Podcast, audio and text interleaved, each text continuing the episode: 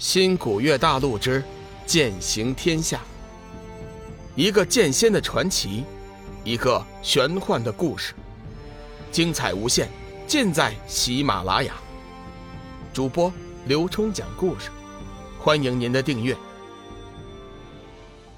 第三百六十六集，终于相见。龙宇心中自是感激，心想着一定要好好报答。林海散人和蓝水城，直到清晨的阳光洒落大地，众人才散去。这时候，仙使派来的龙凤巡使也赶了过来，说是请擂台赛冠军韩水前去。飞仙阁有要事要商议。龙宇不敢怠慢，和众人道别之后，急忙随那龙凤巡使前往飞仙阁去了。小玉和仙使已经是等候他多时了。仙使今天显得很随意。他撤去了往日周身环绕的那层金光，龙宇总算是看清了他的真实面目。中年人的模样，五官极为端正，像是刀削斧劈般一样。两道剑眉之下闪亮的眸子，灼香有神。乌黑飘扬的长发无风自动，最显眼的要数额头那颗闪着金光的金星了。龙宇明白此人也是金仙，不过直觉告诉他。虽然同为金仙，但是他的修为肯定是高过小玉的，这一点龙宇倒是猜对了。仙使的修为确实是高过小玉。所谓金仙也分三六九等，并不是所有的金仙都是一般的修为。小玉是册封而成的金仙，如今顶多就是个初级水平。仙使就不同了，他是经历了数十万年的苦修，才有了如今这般的修为。属于金仙的最高境界，假以时日，进阶为太乙金仙，那也是迟早的事情。小玉被册封为金仙，容貌和气质也都发生了一些变化。昨天距离远，没能看得仔细，今天面对面来看，龙宇的心中微微生出一丝震撼。明眸皓齿，肌肤赛雪，眉目如画，青丝飞洒，容颜之美，便是穷尽世间妙手。也难描叙于万一。她身着一件雪白的丝棉长裙，一团如云秀发用一只精致小巧、闪着绿光的发簪别在脑后，但仍留有着少许青丝飘洒披肩。额头处那金光闪闪的星星，更是为她平添了一份神秘和飘渺。龙宇觉得自己就快要看呆了。仙使见龙宇像是着了迷似的看着幻月仙子。急忙发出咳嗽声，提醒他，千万不敢唐突，万一惹恼了仙子，这么长的擂台赛就算是白白忙活了。龙宇这才意识到了自己有点走神了，急忙回过神来，恭敬道：“寒水见过仙使大人，见过仙子。”仙使微微一笑，走上前，轻轻拍了拍龙宇的肩膀，说：“寒水，给你透个底儿，我和仙界都很看好你。”希望你能继续努力，争取过了仙子这一关。昨晚仙使已经将擂台赛的结果汇报给了仙界，仙界方面表示对寒水极为满意，请大人放心，寒水一定不会叫你失望的。哈哈哈，不错，有信心就好啊。仙使的兴致似乎是很高，停了一下，仙使又将龙宇拉到一边，低声说：“寒水呀。”今天可就看你的了。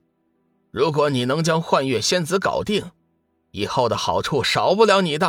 哈哈哈哈大人放心，我一定会尽力的。哎哎，对了，你可得上点手段呐。幻月仙子和一般的仙子不同，她是个追求爱情、追求浪漫的人，要注意策略，懂吧？仙使虽然在给龙宇支招。但是实际上，他的心里也不懂什么叫做爱情，什么叫做浪漫。龙宇强忍住心中的笑意，正色道：“多谢大人教导，你就等着我的好消息吧。”哈哈哈哈看你小子信心十足，我就放心了。转过身，仙使对小玉说道：“仙子，我先回避了，你们慢慢聊啊。”说着，就冲着龙宇笑了笑。回过头便走了出去，龙宇强忍着心中的激动，慢慢走向小玉，拱手道：“仙子，小小子寒水，请仙子指教。小玉并没有看龙宇一眼，淡淡的问道：“寒水，你能告诉我，你为什么要参加擂台大赛吗？”不知为什么，小玉感觉自己的心跳动的很厉害。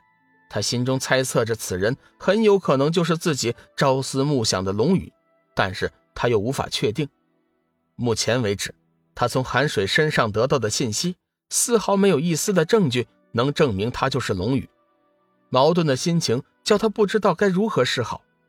龙宇本想做个提示，但又怕仙使在附近窥伺，犹豫了一下，说：“为了力量，为了得到斩日仙剑的认可，一直以来。”我都希望自己能做个强者，这次的机会对于我来说，可谓是天赐良机，所以我参加了擂台赛。